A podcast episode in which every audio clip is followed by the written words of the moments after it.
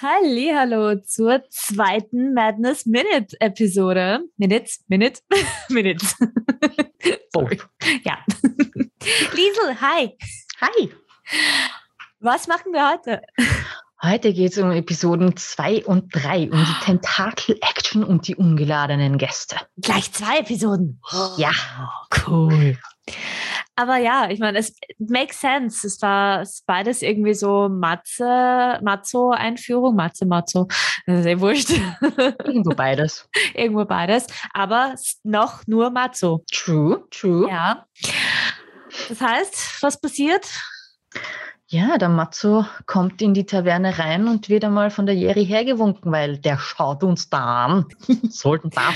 Frechheit. Ja, ernsthaft. Und dann beginnt er gleich einmal, na, noch gar nicht gleich, gleich, sondern eigentlich kommen dann zuerst noch die ungeladenen Gäste in die Taverne und dann beginnt er von seiner Backstory zu reden. Und Stimmt. zwar komplett frei heraus. Ja, überhaupt keine Trust-Issues. Ich meine, der lernt die kennen und fängt gleich an. Aber ich glaube, wir haben da ein kleines Video, wo er selber über seine Backstory spricht. Hallo. Ganz so, wie die beiden das jetzt dargestellt haben, war es natürlich nicht, aber ähm, ein bisschen hat Matsu da schon vielleicht vorschnell oder naiv gehandelt und ein bisschen was ausgebaut für seine Backstory.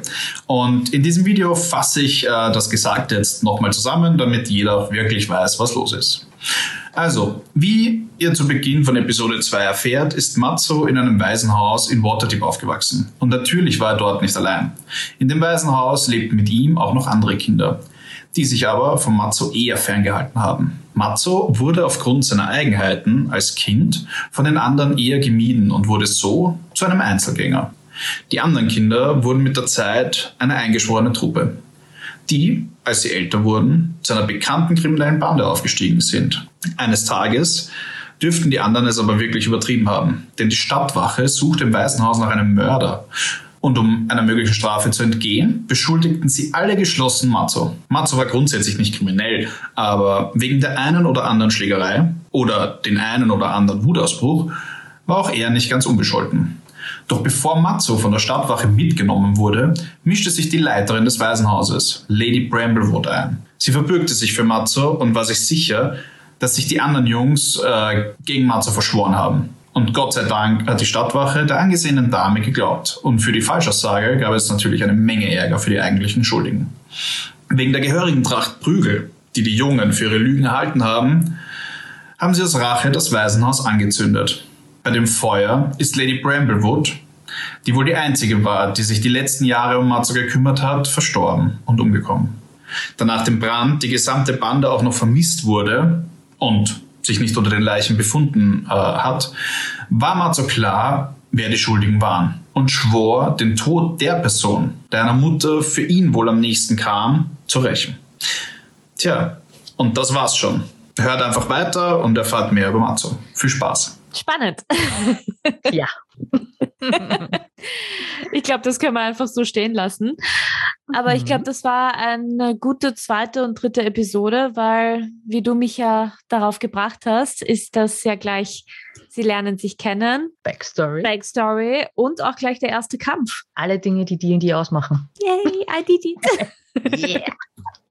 Mit meinen ultimativen D&D-Lieblingsviechern. Yes, die Roper. Die Roper, genau. Die Ich habe Roper. da eh einen stehen, dem leider die Haxen ein bisschen abgefallen sind, weil mein Kater sie runtergeworfen hat. Oh. Aber uah, so, uah. ich selber bemalt, by the way. I love them. Ich, ich finde diese Viecher einfach so geil, ich weiß nicht warum. Ja, und man kann eine Episode Tentakel-Action nennen. Was kann man daran schlecht finden? Ja, ich meine, Rolling Madness und unser Viechi ist ja auch ein Ja. Tentakel-Viechi. Oktopus, so heißen sie. Da steht ja auch einer. Hihi.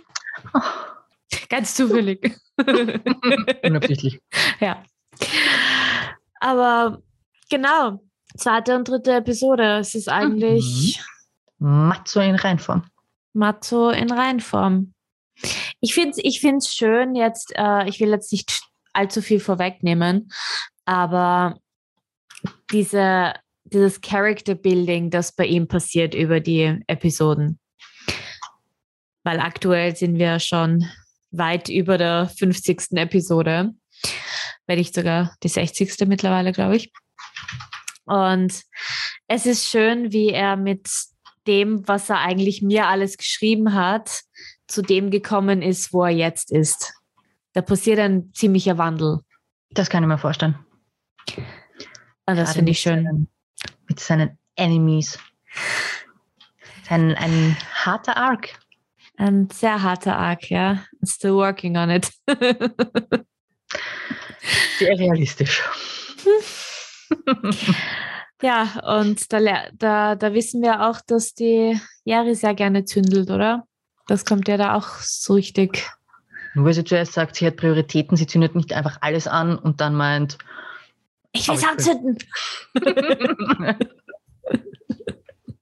Aber zu Jerry kommen wir in den nächsten Episoden. Ja. Das war's wieder von Madness Minutes. Bussi Bussi und Baba. Bis in zwei Wochen. Bye.